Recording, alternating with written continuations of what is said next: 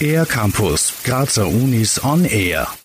Die TU Graz sucht seit Anfang April die Wundermaschine der Zukunft. Diese soll von jungen, kreative Köpfen aus Oberstufenschulklassen entwickelt werden und die zukünftigen Probleme lösen.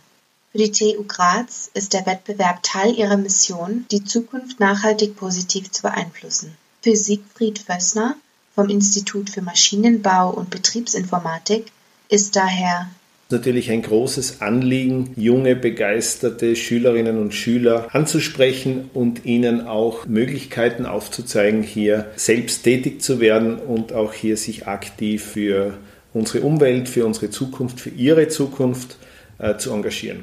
Die Wundermaschine der Zukunft ist der erste Schulwettbewerb der TU Graz, bei dem eine Wundermaschine entworfen, gestaltet und gebaut werden soll. Der Bewerb richtet sich an HTLs und die Oberstufenklassen allgemeinbildender höherer Schulen. Projekte können auf tugraz.at eingereicht werden. Dabei ist eine Projektbeschreibung und ein maximal fünf Minuten langes Video hochzuladen, in dem die Maschine gezeigt und erklärt wird. Im Rahmen dieses Wettbewerbs freuen wir uns auf Einsendungen, die kreativ, technisch, konkret, abstrakt sein können und Klassen oder auch verschieden zusammengemischte Teams von Schulen mit ihren Lehrerinnen und Lehrern haben die Möglichkeit, Einreichungen ab 31.03., also ganz aktuell, April, bis 21. Mai Einreichungen bei uns abzugeben und wir werden diese dann bewerten anhand einiger